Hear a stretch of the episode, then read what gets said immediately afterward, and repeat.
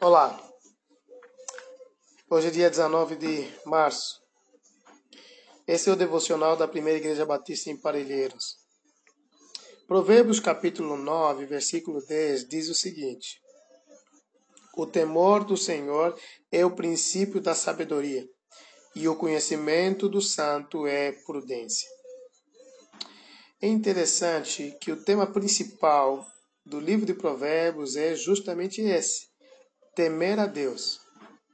Temer a Deus é a preocupação de Salomão neste livro.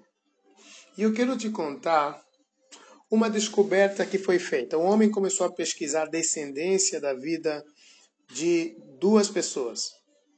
Ele pesquisou a descendência de Jonathan Edwards, que foi um grande pregador do século XVIII, e a descendência de um homem ateu que se chamava Max Jukes.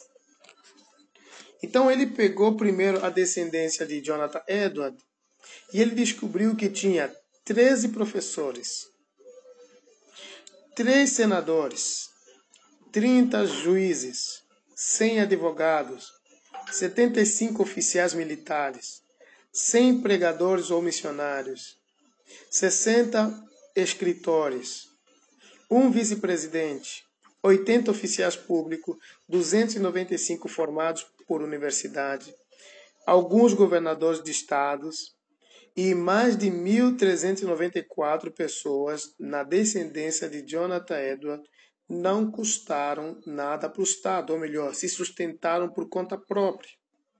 Mas quando ele analisou a descendência de Max Jukes, que era ateu declarado, conhecido, Após sua morte, ele viu que na descendência dele haviam 310 pessoas que tinham morrido pobres, 150 pessoas que tinham sido criminosos, 7 pessoas que tinham sido homicidas.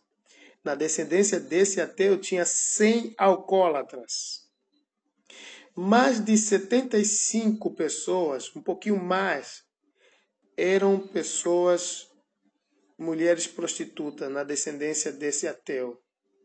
Mais de 540 pessoas custaram mais de 1 milhão 250 mil dólares aos cofres do governo. A conclusão que esse pesquisador chega é que na descendência daquele homem que teme a Deus, existem, existiram pessoas que se beneficiaram desse temor de Jonathan Edwards. Jonathan Edwards morreu, mas os frutos continuaram por muitas gerações, por muitas pessoas nas suas descendências. Não é à toa que Provérbios, capítulo 1, versículo 7, fala que o temor do Senhor é o princípio do saber, mas os loucos desprezam a sabedoria e desprezam o ensino. Irmãos, uma vida bem-sucedida, conforme vemos em Provérbios, é uma vida que leva em consideração temer o Senhor, respeitar o Senhor. Ainda Provérbios capítulo 14, versículo 26, nos dá a informação de que o temor do Senhor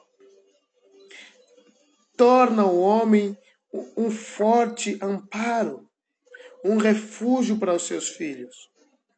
O homem de bem deixa herança para os seus filhos e para os filhos dos seus filhos mas a riqueza do pecador é depositada para o justo. Assim como nós vemos no Antigo Testamento, Deus estendendo a sua bênção para os descendentes e ainda declarando a eles: Olha, estou abençoando vocês por causa do seu pai Abraão, Isaac e Jacó. Deus tem prazer em abençoar aqueles que temem e guardam seus mandamentos. Talvez você já não tenha tido a oportunidade de pesquisar sua árvore genealógica, você já parou para perguntar quando, se seus pais temem ao Senhor e qual legado eles ofereceram para você? Seus avós temiam o Senhor? Qual legado eles trouxeram para você? Legados espirituais, legado de uma vida de comunhão com Deus, de piedade, de submissão à autoridade da palavra de Deus. E talvez você possa se perguntar nesse dia: qual legado você está deixando para os seus filhos e para os seus netos? Será que você está passando apenas na história? Está passando apenas na, na, na, nos nossos dias? Sem se preocupar em deixar um legado? O que vai acontecer daqui a alguns anos, quando você não mais estiver aqui? Os seus filhos, os seus descendentes vão ter um modelo para seguir ou não? Você está se tornando um modelo para ser seguido? Ou você está apenas vivendo uma vida insignificante, irrelevante? Mais uma pergunta. Você está construindo muralhas espirituais para que seus filhos sejam protegidos e abençoados por meio da sua vida?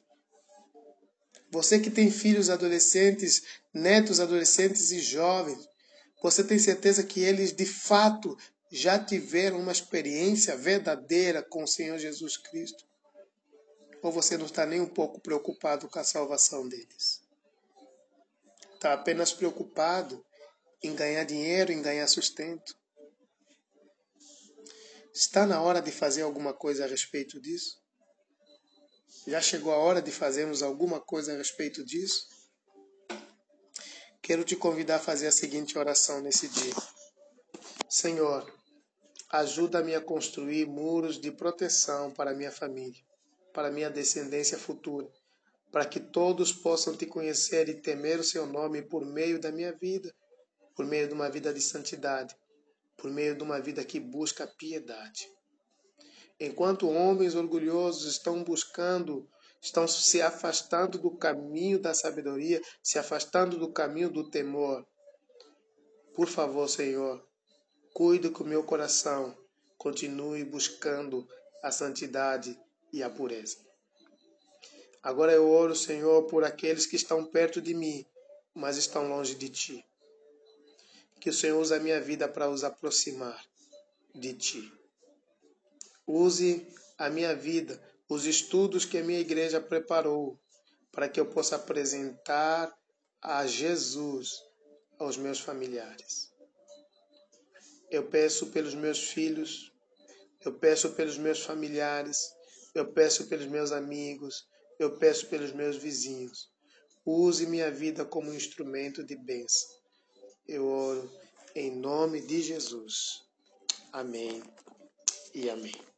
Que Deus te abençoe.